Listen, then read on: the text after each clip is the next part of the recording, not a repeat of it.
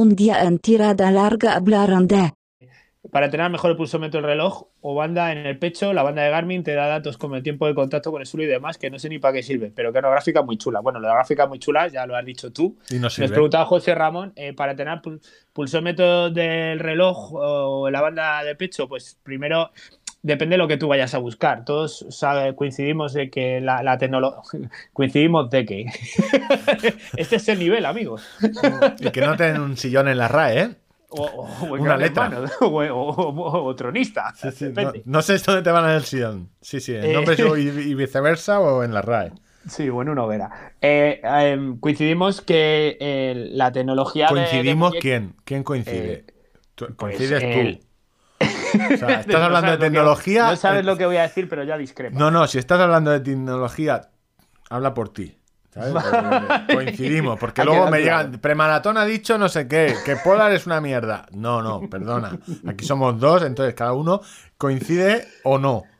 Parece haber cierto consenso entre mucha gente, eh, excluyendo a Víctor de premaratón.com, donde eh, el, el- el- pulsómetro de, muñeca no es una tecnología eh, del todo tan fiable que la cinta, la banda del pecho.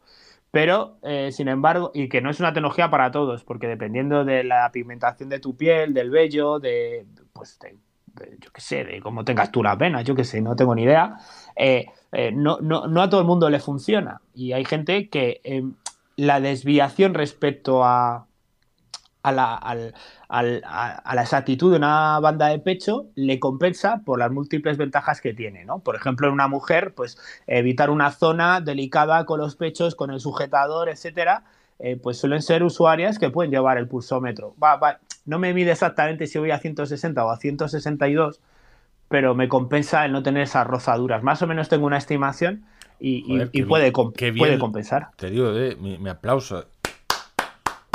O sea, no lo hubiera Vale. explicado mejor. Pues, pues entonces hay consenso.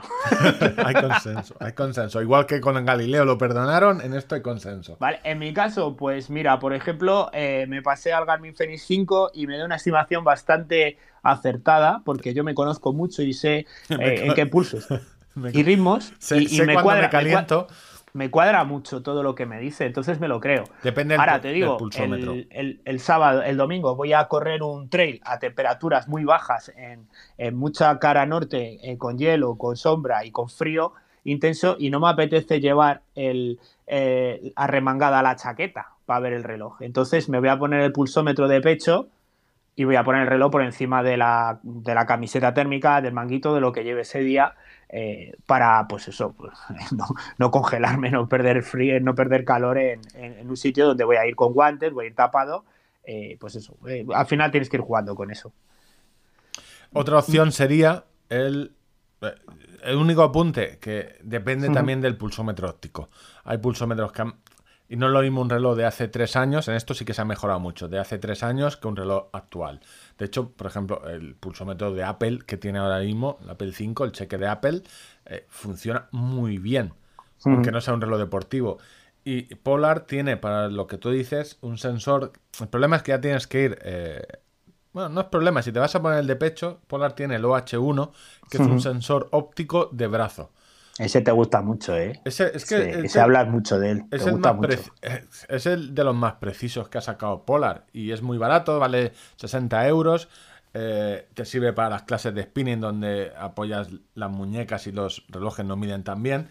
Lo malo es que tiene m- batería un poco corta. No sé si serán dos, no me acuerdo de memoria, 10-12 horas.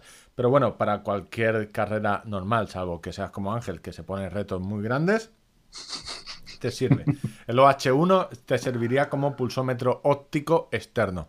Ese, ¿Tienes artículo en la web también? También tengo artículos. Pues Busque OH1 premaratón en Google y le saldrá algo. De todas formas, en los nuevos relojes, eh, cuando alguien se compra un reloj, yo siempre digo, a tiempo de comprarte una banda siempre estás.